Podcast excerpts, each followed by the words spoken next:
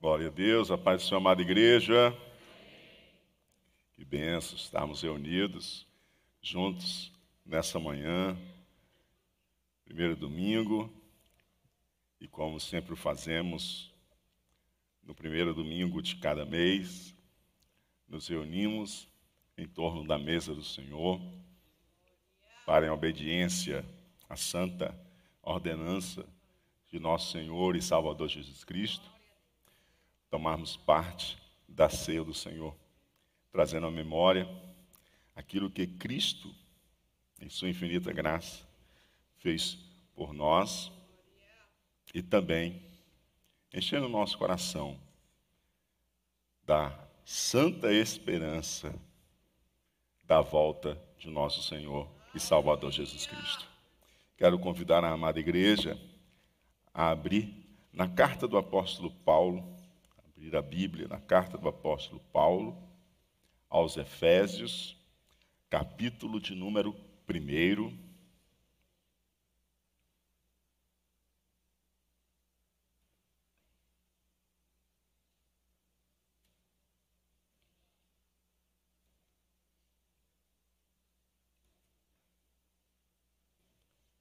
Vamos caminhar hoje juntos nesse trecho tão especial dessa carta, essa carta que é tão preciosa dentro de todo o contexto do Novo Testamento.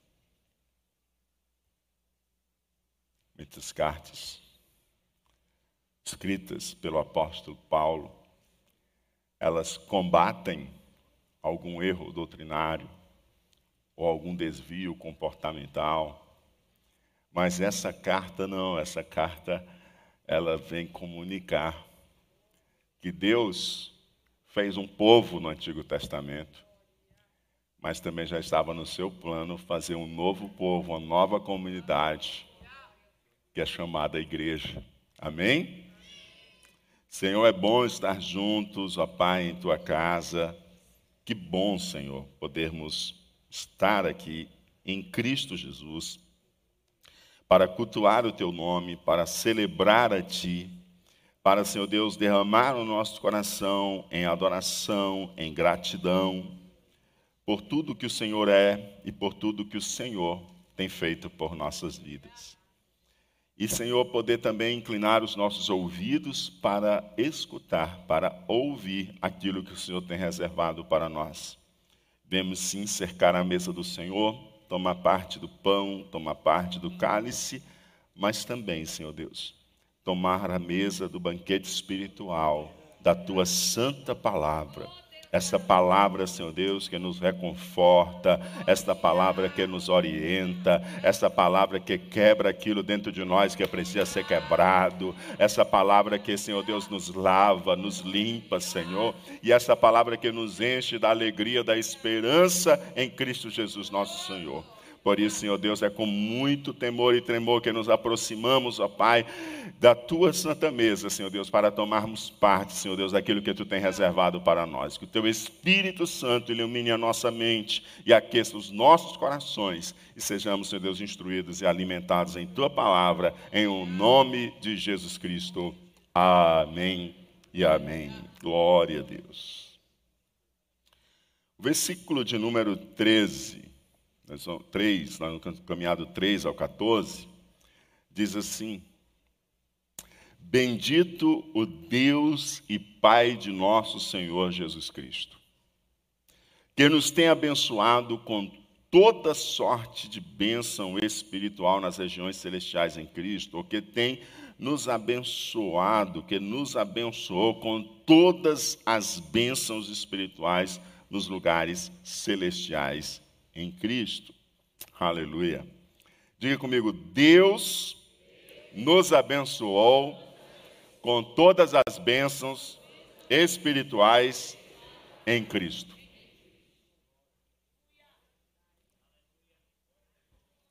Você entendeu? Olha o que, que, que o Senhor está falando em Sua palavra. Que Deus, Ele abençoou a nós, seu povo, sua igreja, com todas as bênçãos espirituais, ou com toda sorte de bênção espirituais em Cristo Jesus. Nós somos um povo que Deus escolheu abençoar. Quando nós lemos o Antigo Testamento, nós vemos claramente que Deus decide abençoar o povo de Israel e manifesta essa bênção através de uma bênção material. Mas quando nós chegamos aqui no Novo Testamento, nós percebemos claramente que o intuito maior de Deus não são as bênçãos materiais, mas são as bênçãos espirituais. É por isso que os discípulos ficaram confusos quando Deus, quando Jesus disse que era muito difícil um rico entrar no reino dos céus. Eles ficaram assim, mas Senhor, se eles não podem entrar, quem que vai poder entrar? Quem que vai poder entrar no reino dos céus? E Jesus diz assim: nada é impossível para Deus. Porque a salvação só Deus pode executar. Amém? E aí fica muito claro que nessa nova aliança, a principal bênção que Deus derrama sobre o seu povo e o distingue é que eles são abençoados, é que ele é abençoado com todas as bênçãos espirituais nas regiões celestiais em Cristo. O Senhor já ordenou toda bênção sobre a sua vida. Você pode até não estar vivendo as bênçãos que Deus ordenou para você, mas Deus já nos abençoou com toda sorte de bênção espiritual. Isso já está determinado pela vontade de Deus. E Ele nos abençoou nas regiões celestiais. Ele nos abençoou no mundo espiritual. Há já a bênção de Deus ministrada sobre o seu povo. Ele nos abençoou com todas as bênçãos espirituais. O verso 4 diz assim: Como também nos elegeu nele antes da fundação do mundo, para que fôssemos santos e irrepreensíveis diante dele. Deus nos elegeu em Cristo. Diga comigo, Deus nos elegeu em Cristo. Verso 3 nos diz que Deus nos abençoou com todas as bênçãos em Cristo. Todas as bênçãos espirituais em Cristo. Agora, o verso 4 diz que Ele nos escolheu, Ele nos elegeu. E essa eleição, essa escolha aconteceu quando? Antes da fundação do mundo.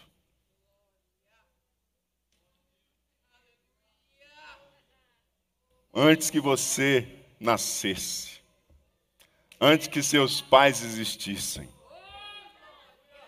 antes que houvesse céu e terra, antes que existisse tempo, foi na eternidade que Deus nos elegeu. Aleluia. Nós somos escolhidos e essa pluralidade não é em vão, porque nós somos escolhidos como igreja do Senhor, como povo de Deus. Essa bênção é sobre o povo de Deus. Você faz parte do povo de Deus, você está debaixo de todas essas bênçãos. Essa eleição é do povo de Deus, você faz parte do povo de Deus, você é esse eleito em Cristo Jesus. Ele nos elegeu nele antes da fundação do mundo, para que nós fôssemos santos e irrepreensíveis diante dele. Para que essa eleição, essa eleição, essa escolha é para que nós sejamos santos diante dele e irrepreensíveis.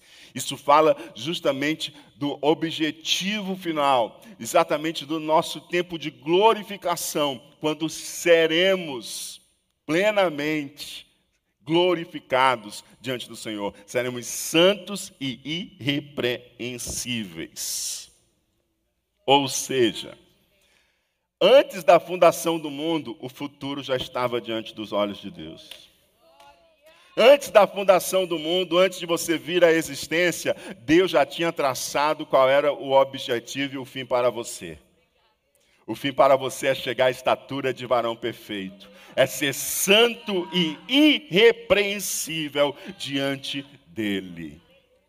Ser santo como ele é santo. Aleluia é ser irrepreensível. Essa palavra também nos lembra do sacrifício, de se oferecer como sacrifício, como um animal que era levado em sacrifício, ele teria que ser imaculado, teria que ser irrepreensível. Nos oferecermos como sacrifício vivos e agradáveis ao nosso Deus. Então você foi escolhido para ser santo e irrepreensível diante do nosso Deus. E você, como parte do corpo de Cristo, foi escolhido em Cristo Jesus. Você foi escolhido em? Tem muita gente que tem dificuldade com isso, mas o texto é muito claro. Nós somos escolhidos em Cristo. Você não é escolhido pelo seu mérito. Você nem existia, como é que você tinha mérito? Você foi escolhido nele, em Cristo. Você nem tinha boas obras, como é que você tinha mérito? Você foi escolhido em Cristo. Ou seja, se você está em Cristo, você está escolhido, porque Jesus é eterno. Ele é eterno, o Filho é eterno. A encarnação, a manifestação do Filho na história não é o início da vida de Cristo. Ele é eterno, ele é Deus, ele sempre é, ele foi, é e sempre será. Então nós fomos escolhidos em Cristo, ou seja, o Senhor escolheu abençoar em Cristo. O Pai escolheu nós como seu povo em Cristo.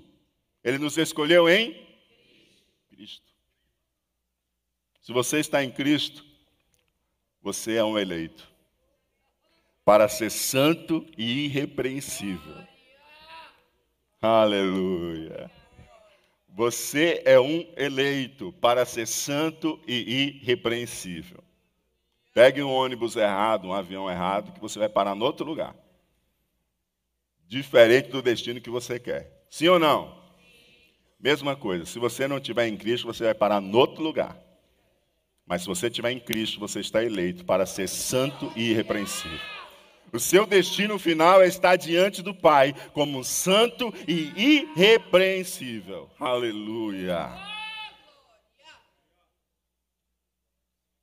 Colossenses capítulo 1, versos 22 e 23 diz assim: Agora, porém, vos reconciliou no corpo da sua carne, Jesus Cristo, nosso Senhor, mediante a sua morte, pela qual nós estamos hoje aqui celebrando, porque ele morreu, mas ressuscitou para apresentar-vos perante ele santos.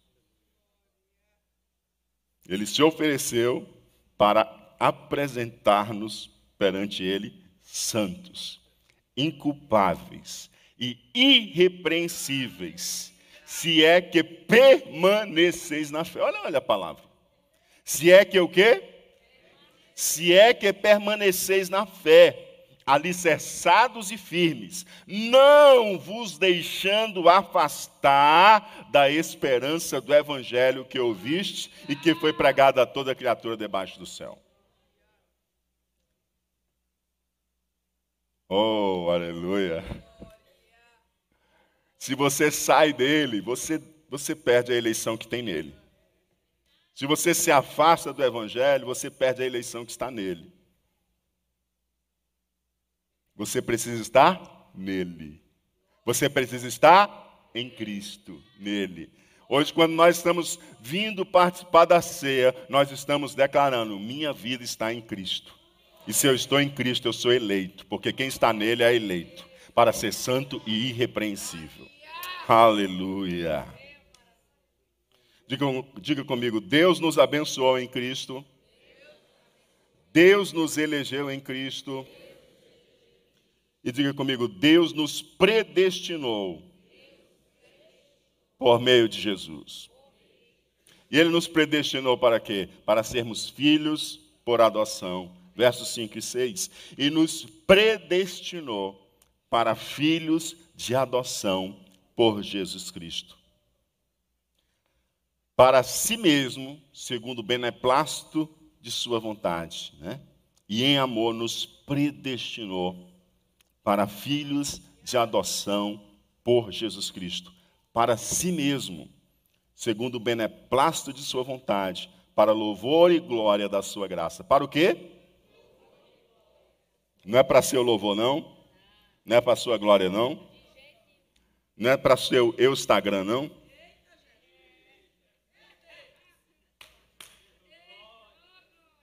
É para quem? É para ele. cantará.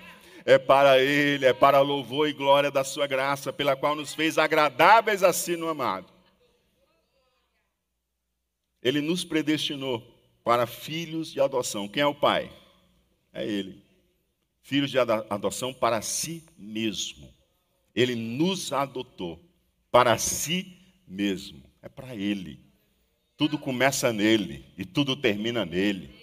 Ele é o alfa, ele é o ômega, ele é o princípio, ele é o fim. Tudo começa nele, tudo termina nele. Ele nos abençoou. Antes da fundação do mundo, ele nos escolheu em Cristo. E ele nos predestinou para filhos por adoção por meio de Jesus para si mesmo segundo o benaplácito, segundo o bom propósito de sua vontade, para louvor e glória da sua graça, pela qual nos fez agradáveis a si no amado. Ele nos fez o quê? E uma coisa que nós não éramos era agradáveis. Nós pedíamos terrivelmente a pecado. Nós éramos inimigos de Deus. Mas Deus, em seu grande amor, nos deu seu Filho para nos fazer agradáveis ao ser a si no amado. Quem é o amado? Jesus. Para nos fazer agradáveis a si no amado. Nós somos agradáveis a Deus a partir de quem? Você está entendendo que Jesus está no meio de tudo? Você é abençoado em Jesus. Você é abençoado em toda sorte de bens espirituais em Jesus. Você é eleito em Jesus, nele. Você é predestinado para ser filho por adoção do Pai Celestial e tornar agradável a Pai em Jesus. Fora de Jesus, você perde as bênçãos Fora de Jesus, você não está eleito para ser santo e repreensível diante do Pai. Fora de Jesus, você não está predestinado para ser filho por adoção. Fora de Jesus, você não é agradável ao Pai.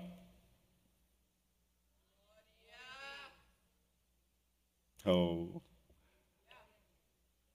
É em Jesus que nós somos abençoados com todas as bênçãos espirituais.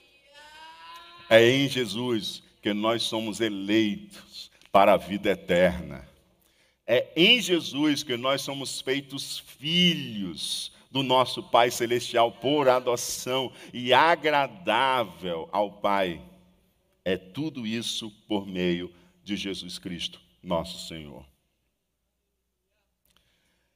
E como que isso acontece? Né? A gente já viu aí o Pai abençoando, com todo tipo de bênção espiritual, por meio de Jesus em Cristo, né?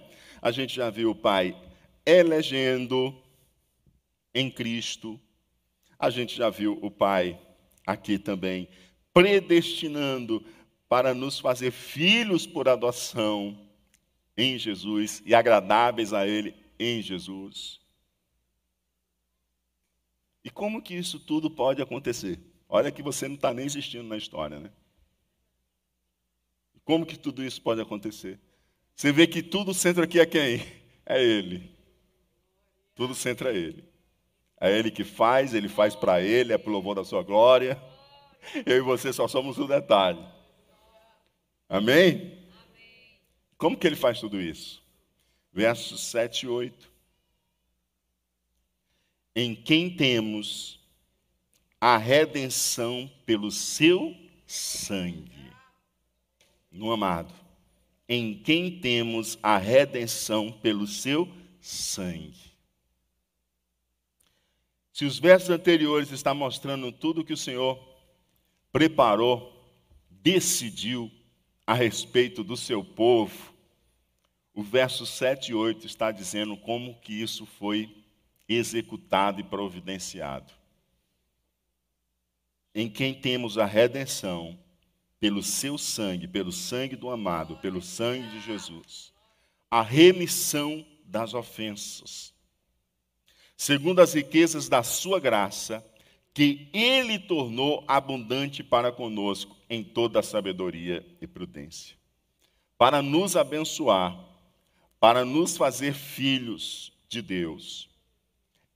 Ele nos redimiu, ele pagou o preço da nossa redenção. Ele pagou o preço do nosso resgate por meio do sangue de Jesus, isso é, por meio da morte de nosso Senhor e Salvador Jesus Cristo ali na cruz do Calvário. Você entende que hoje você pode sentar-se, participar da mesa, tomar parte do pão e do cálice, porque hoje você faz parte de um povo que é abençoado, eleito e feito filho de Deus. E você só faz parte de todo esse quadro de bênção definido pelo Pai, definido por Deus, porque Jesus Cristo se ofereceu como sacrifício para a redenção pagar o resgate para nós que estávamos perdidos e para a remissão das nossas ofensas, para que não fôssemos alvo do juízo de Deus, mas fôssemos alvo da graça de nosso Deus, pelas riquezas da sua graça. Não foi pelas riquezas da sua bondade, não foi pelas riquezas da sua caridade, não foi pelas suas riquezas, mas foi pelas riquezas da graça de Deus. Só Ele tinha como quitar a nossa dívida. Nossas ofensas foram remidas. Não porque nós as quitamos, porque nós não tínhamos como quitar as nossas ofensas, mas pela riqueza da graça, pela riqueza do favor de nosso Deus. Aleluia.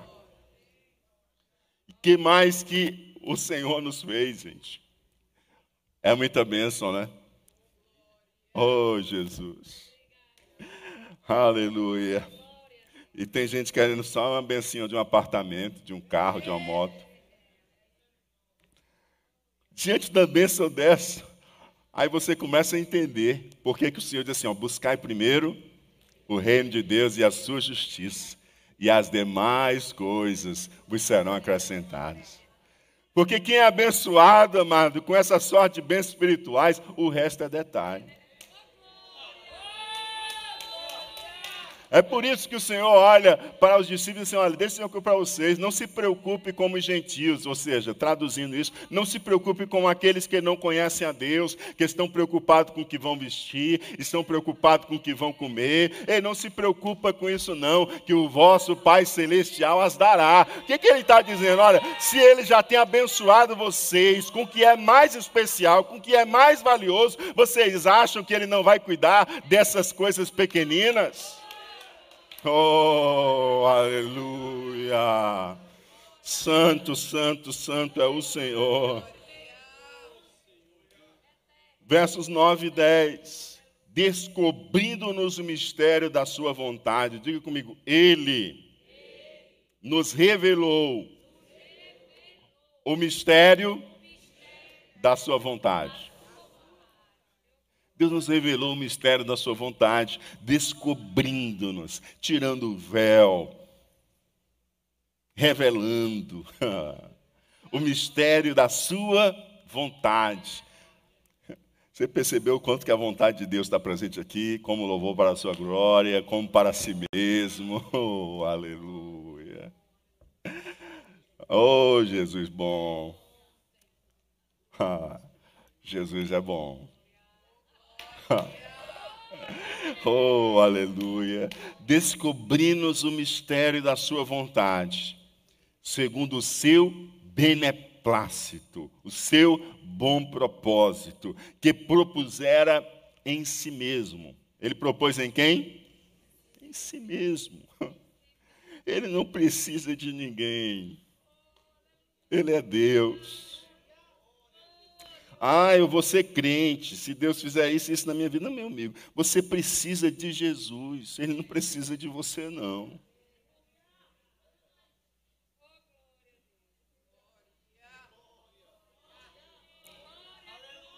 Aí a gente fala para o crente, né? Para o incrédulo o seguinte: você, você é quem precisa de Jesus, não é ele que precisa de você, não. Aí um crente, quando Deus bota na prova, Senhor, se tu me tirar dessa, ele promete ir até para o meio daqueles lugares lá onde, se você falar o nome de Jesus, eles. Meu amigo e minha amiga, deixa eu dizer uma coisa para você. Ele é Deus. Com você ou sem você, Ele é Deus.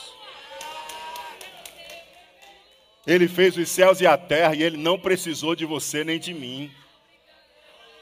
Ele não precisou reunir um conselho para poder decidir como era melhor fazer o céu e a terra. Ele simplesmente decidiu e ele fez. Ele propôs em seu coração e assim o fez. Ele não precisa de você nem de mim, mas ele nos elegeu, nos predestinou em Cristo Jesus. Então, se a gente quer fazer parte dos planos dele, nós precisamos estar em Cristo, porque ele é eterno. Ele é a rocha fundamental em que você pode depositar a sua vida, a segurança segurança e a estabilidade dos seus planos, porque os seus planos serão os planos dele e não os seus planos.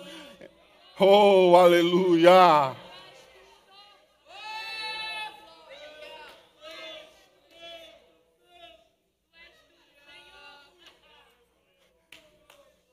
E essa vontade dele é de tornar a congregar. Oh, aleluia de tornar a congregar em Cristo todas as coisas. Olha Jesus de novo aqui, que é um elemento unificador para congregar todas as coisas dos céus e na terra. Olha aqui, ó. Descobriu-nos o mistério da sua vontade, segundo o seu beneplácito, né, o seu bom propósito, que propuseram em si mesmo de tornar a congregar em Cristo todas as coisas na dispensação da plenitude dos tempos, tanto as que estão nos céus como as que estão na terra.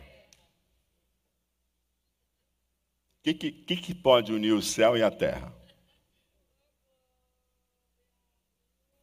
Existe algum conector? Existe.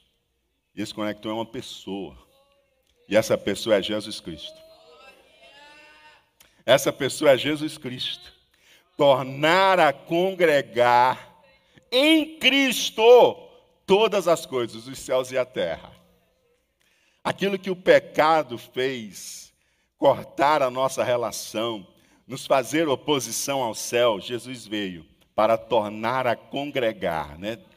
O Senhor revelou o mistério da sua vontade. Mistério esse de vontade já decidido lá antes da fundação do mundo de tornar a congregar todas as coisas nos céus e na terra em Cristo Jesus. A comunhão, a reconciliação. Isso está falando também de um momento futuro. Se o antes da fundação do mundo está falando de um tempo que a terra nem existia, oh, oh aleluia. Se o sangue, né, pelo qual nós fomos feitos filhos, amados e agradáveis a Deus, é algo que já aconteceu, decisão antes da fundação do mundo, antes que qualquer coisa existisse. Só era o Pai, o Filho e o Espírito Santo. Ele nos abençoou, ele nos elegeu, ele nos escolheu. Aí ele executa isso na história, através do sangue de Jesus, através da morte, através do sacrifício de Jesus, para a nossa redenção, para a remissão das nossas ofensas. E agora ele aponta lá para o futuro, algo que também tem a ver com o que nós fazemos hoje, aqui ao sentar-se e tomar parte do pão e do cálice. Nós não trazemos à memória simplesmente a morte de Cristo no Calvário, mas nós trazemos a memória de que ele está vivo e que ele voltará para buscar o seu povo. Porque há um destino final, há um ponto escatológico, há um fim estabelecido por Deus. A história não está desgovernada, tem alguém dirigindo essa história, e o dono dessa história se chama Deus. Aleluia! E Deus está dirigindo essa história para tornar a congregar todas as coisas em Cristo Jesus, nosso Senhor. Aleluia. Oh, glória a Deus. E esse futuro se aproxima. Aleluia. Fomos feitos herança em Cristo para o louvor da sua glória. Olha só aqui os versos 11 e 12. Nele digo, nele, em Jesus, em quem também fomos feitos herança. Nós fomos feitos o quê? Herança. Havendo sido predestinados conforme o propósito daquele que fez que faz todas as coisas segundo o conselho da sua vontade, com o fim de sermos para o louvor da sua glória. Nós, os que primeiro esperamos em Cristo. Diga assim: fomos feitos herança em Cristo para o louvor da sua glória. Você foi feito herança em Cristo Jesus. Você foi abençoado em Cristo, você foi eleito em Cristo. Você foi predestinado em Cristo. Você foi redimido e remido em Cristo. Você foi feito agradável em Cristo. Oh, aleluia. E você foi feito herança em Cristo.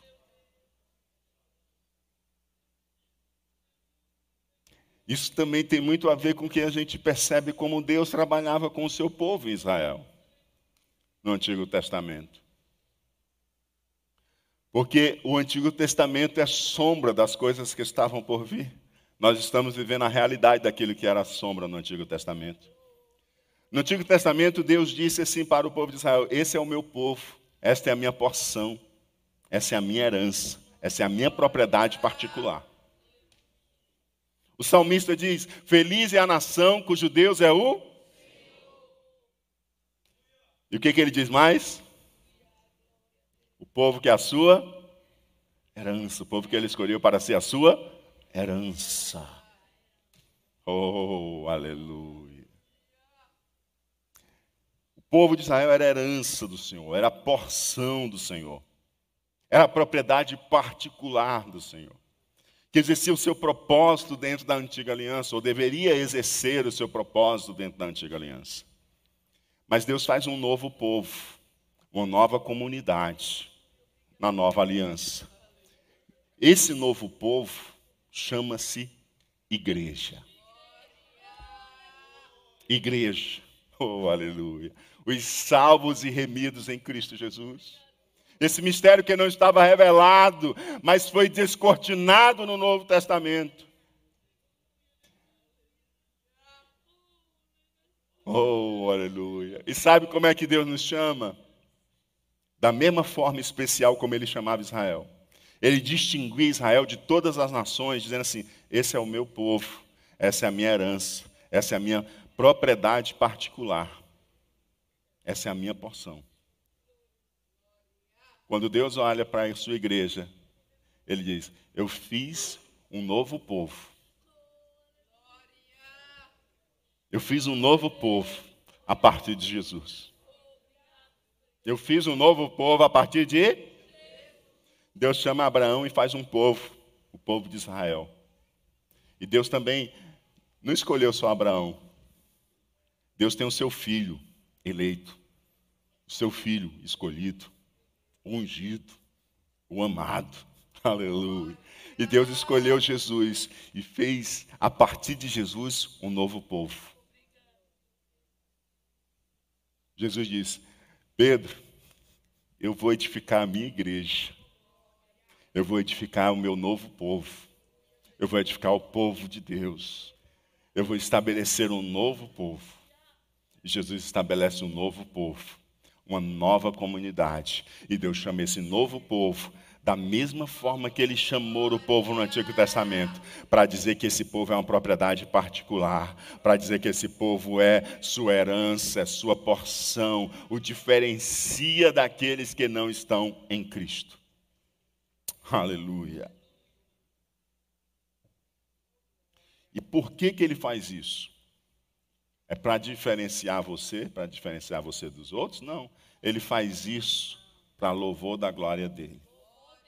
Quando ele escolhe Israel, ele escolhe Israel para ser louvor da sua glória para as nações e ser luz de salvação para os povos que estavam em trevas. Quando ele escolhe você como herança dele, como propriedade particular dele, como a porção dele, ele está dizendo: Esse é o meu povo. Está fazendo uma diferenciação para você ser sal e luz, para que outros que ainda não estão experimentando o estar em Cristo possam ser atraídos e reconciliados com Deus e possam ser abençoados com toda essa sorte de bênção que o Senhor tem para nós. E fomos selados com o Espírito Santo. Diga comigo, fomos selados com o Espírito Santo. Nós já vimos claramente aqui que Deus, através dessa palavra inspirativa dada ao apóstolo Paulo, Há um caminhar cronológico aqui, né? há um caminhar na história, é, antes da fundação do mundo, há um caminhar do sacrifício de Cristo na cruz para poder é, realizar aquilo que o Pai planejou antes da fundação do mundo. Há também uma, um apontamento não é? Para o futuro, onde ele congregará em Cristo todas as coisas, os céus e a terra. E a gente já viu o Pai e o Filho, né? E parece que o Espírito Santo não está no meio disso, mas está. Olha aqui. Fomos selados com o Espírito Santo. Versos 13 e 14. Em quem também vós estáis, depois que ouvistes a palavra da verdade, o evangelho da vossa salvação, e tendo nele, em Cristo também crido, fostes selados com o Espírito Santo da promessa. Fostes selados com o qual é o penhor da nossa herança, para a redenção da possessão de Deus, para louvor da sua glória.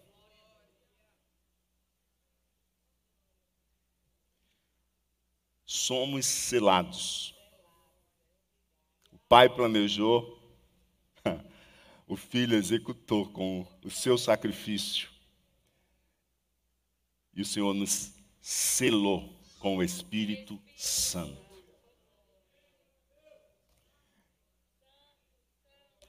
Se você pegava uma carta e selava ela para ela chegar ao seu destino, né? Você tinha pago ali a postagem para que ela pudesse chegar ao seu destino. Eventualmente podia ser que aquele selo ali saltasse no meio do caminho, né? Mas deixa eu dizer uma coisa para você. Você foi selado, não foi por fora. Deus selou você no seu interior. O Espírito Santo de Deus vai fazer morada dentro de você. Xalabará, cantere, racitere, cantará. Você foi selado com o Espírito Santo da promessa. Ele está dizendo: esse é meu, essa é minha, pertence ao povo que eu escolhi, é da minha possessão, é da minha herança, é da minha porção, é povo adquirido meu. Eu paguei com o sangue de Jesus vertido lá na cruz. Aleluia! Você está selado com o Espírito Santo da promessa. Ele veio habitar em você e ele representa justamente esse penhor. Ele representa justamente que você tem em você a garantia da salvação em Cristo Jesus. Porque ele já garantiu dentro de você selando você com o Espírito Santo dando a primeira parcela de toda a herança que Ele também tem separado para você. todo aquele futuro que estará para acontecer, a volta de Jesus que virá buscar a sua igreja, o Senhor diz assim: Você sabe que eu voltarei. Vou selar você aqui.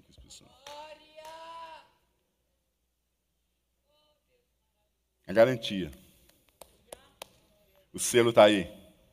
Ele selou você com o Espírito Santo da promessa. No dia que você aceitou Jesus, Ele selou você com o Espírito Santo da promessa. Há, há alguns anos, eu parei no posto de gasolina. Na época que se usava cédula de dinheiro, antigamente existiam cédulas de papéis, não sei se vocês conhecem. E, e aí eu parei no posto para abastecer e abasteci tudo, e na hora que eu fui pagar, fui puxar a carteira, não tinha dinheiro. Jesus.